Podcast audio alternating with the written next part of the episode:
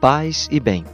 Nos diz Jesus no Evangelho: Tomai cuidado com o fermento dos fariseus, que é a hipocrisia. A hipocrisia é uma má atitude que estraga as relações, pois não respeita o outro, brinca com ele e o engana.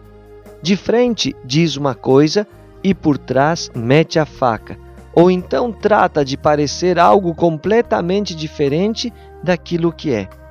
Jesus sabe que também entre os cristãos existe uma forte tentação à hipocrisia. Por isso, ele nos pede que nos cuidemos, que estejamos atentos, pois ela pode entrar em nossa vida devagarzinho, como o fermento, que lentamente fermenta toda a massa. Todos devemos estar vigilantes para não permitir que a hipocrisia se instale no nosso coração. O Senhor te abençoe e te proteja em toda esta jornada. Gotas de Paz é evangelização católica dos freis capuchinhos do Paraguai.